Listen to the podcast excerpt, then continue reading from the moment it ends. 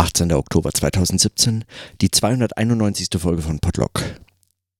Heute wäre es eigentlich notwendig, dass ich äh, in bestimmte Überlegungen einsteige, die mich heute den ganzen Tag beschäftigt haben, aber ich, mir, mir fehlt die Zeit. Und das ist in gewisser Weise ironisch, weil die Überlegungen heute sich äh, im Anschluss an so verschiedene Texte, die ich bei von Armin Avanesian gelesen habe und äh, heute so recherchiert habe über ähm, auch so ein bisschen im Hinblick auch auf die also aus ganz unterschiedlichen Bereichen heraus hat sich das heute im Arbeiten eigentlich als Frage ergeben und als Thema gestellt. Äh, es ging um die Frage nach der nach der Gegenwart und dem Präsens, Formen des Sprechens und Schreibens und an so vielen Stellen müsste ich eigentlich hier einsteigen und, äh, und das genauer entwickeln. Aber auch das äh, kann ich heute nicht, das muss ich auf morgen verschieben. Heute bleiben mir nur kurze, wirklich winzige Notizen, um das nur festzuhalten, worum es mir heute ging, ungefähr. Also zum einen äh, lese ich gerade ein Buchkorrektur, äh, das auf Englisch geschrieben ist und darüber äh, darüber zu äh, nachzudenken, wie Formulierungen äh, etwas äh, sagen dem Englisch an, angemessen einfacher äh, äh, gemacht werden können. Darüber ähm, das ist immer auch eine Frage von Zeit und Verweisen und, und, und von, von, sagen, von einem von einer auch viel von so einer Erzählerposition. Also im Englischen äh, beispielsweise finde ich das immer wieder äh, eigentlich irritierend, wenn man von einem Wir spricht, wo es im Deutschen äh, mir gar nicht so unsympathisch ist oder war zumindest lange Zeit, also in wissenschaftlichen Texten.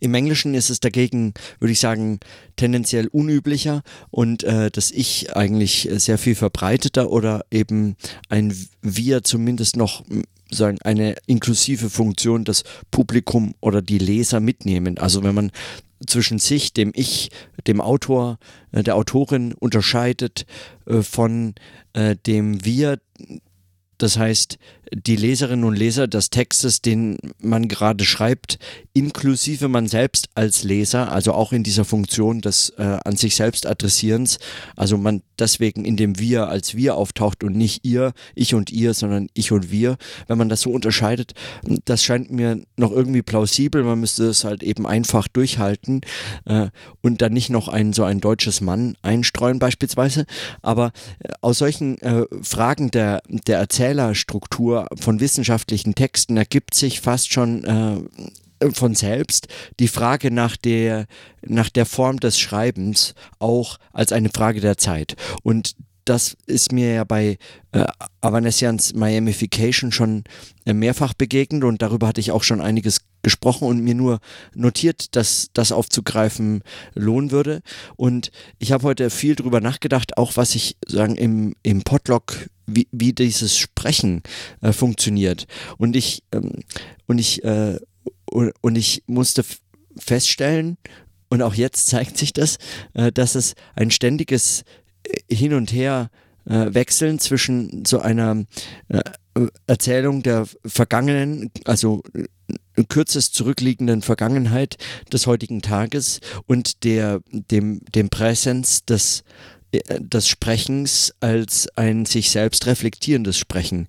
Äh, äh sagen, ich beobachte oder ich höre wenn ich, wenn ich darüber spreche. Und diese Formulierung, wenn ich darüber spreche, immer andeuten, dass es eigentlich aus dieser Zeitebene enthoben sein soll. Ja, also in den, in den, in den äh, zeitlosen Raum des Möglichen verschoben bleibt. Also diese drei, äh, diese drei äh, beziehungsweise vier, wenn man die letzten Überlegungen zu Planungsskizzen und Entwürfen hinzuzieht, diese verschiedenen Formen äh, sind in dem Sprechen, zumindest für mich jetzt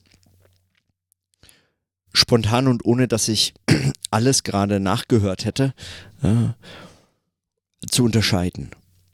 Und heute habe ich einige äh, Texte noch von äh, Armin Avanesian und anderen zu Präsenz äh, ähm, als, als Tempus, als, als Form, als, also als, als Roman-Erzählform äh, gelesen, einige, äh, eine, in einige Texte reingesehen, die da äh, die dazu erschienen sind, Sammelbände zu Tagungen und Workshops und, und auch das Buch, das er mit äh, Anke Henning oder so äh, zusammen veröffentlicht hat über äh, den äh, Präsenzroman nee, oder Präsenz Tempus.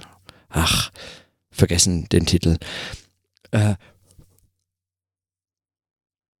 und ich habe mich gefragt, was das sozusagen für das Sprechen bedeutet, wenn man, wenn man diese, diese faszinierende Präsenzform wählt. Und in Miamification äh, wählt, äh, wählt Avanessian einen, einen Du-Erzähler, also spricht sich an ähm, als ein Gegenüber und das im Präsens formuliert. Du, ähm, du siehst folgendes, du denkst, du gehst und so weiter. Ihr habt ihr, ihr ähm, fahrt äh, dort und dorthin. Also diese Form äh, der sich selbst Entfremdung im Du, so war mein Eindruck damals oder genau.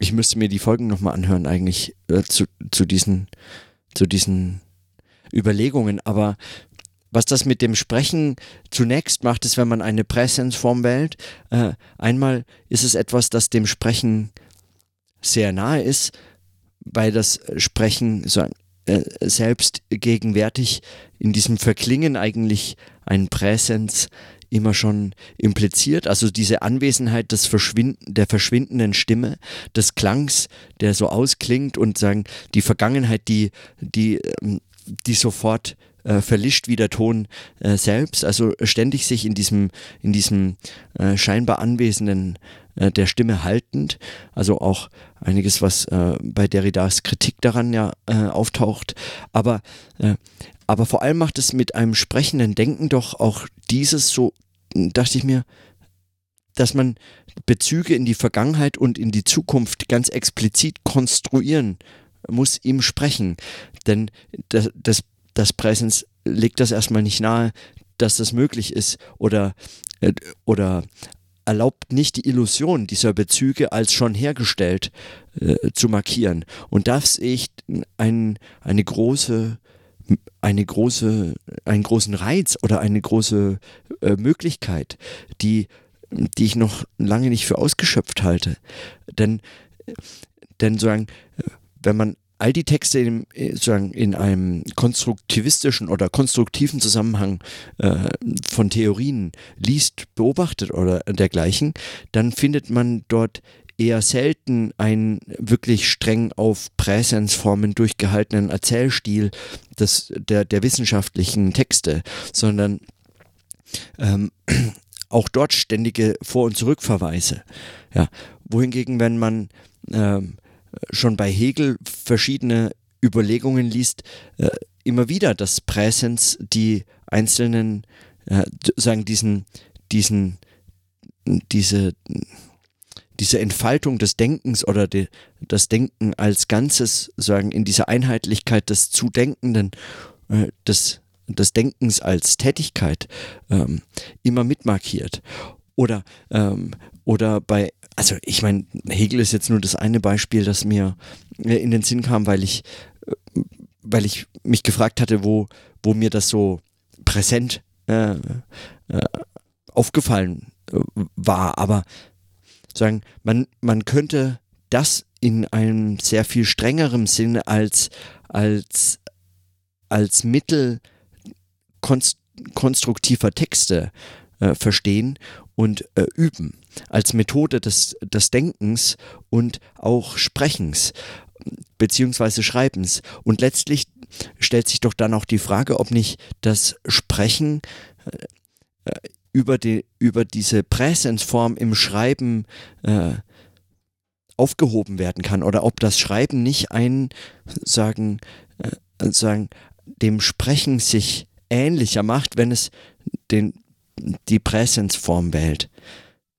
Also das nur, also meine Überlegung, ich hatte noch ganz viele andere Gedanken, ein paar davon habe ich aufgeschrieben, einige andere sind wohl verloren, wenn ich sie jetzt nicht äh, notieren kann, aber mir rennt die Zeit davon. Ich muss heute noch wohin, wie, wie deshalb auch so ironisch, wenn, wenn man von Präsenz spricht und in der Gegenwart ja, schon die drohende Zukunft äh, einem die Zeit stiehlt und dann und dann im Jetzt zum Schweigen zwingt.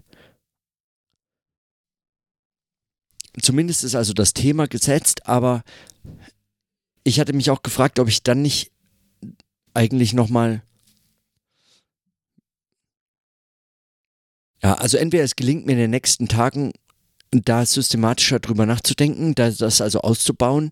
Allerdings würde das einige Zeit auch meiner Arbeitszeit in Anspruch nehmen, wenn ich, wenn ich mir für diese Texte und äh, diese Überlegungen nochmal einen eigenen äh, Teil des Tages irgendwie so rausschneiden sollte.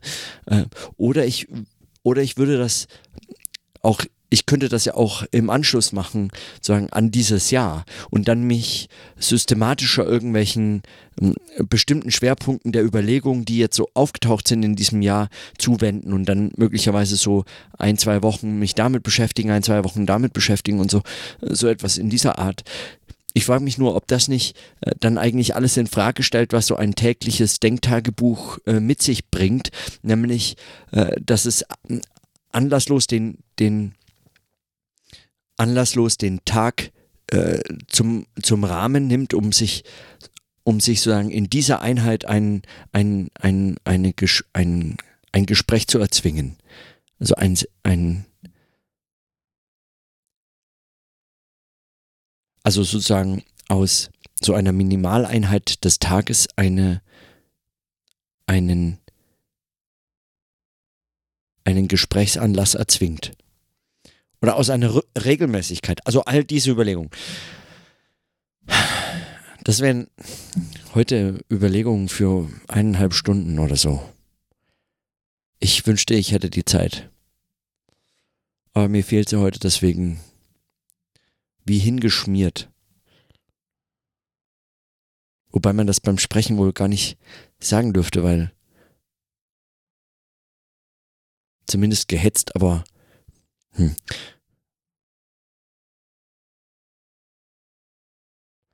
Morgen auf jeden Fall mehr. Und auch hoffentlich mehr zu diesem Thema. Und in diesem Sinne, dann bis morgen.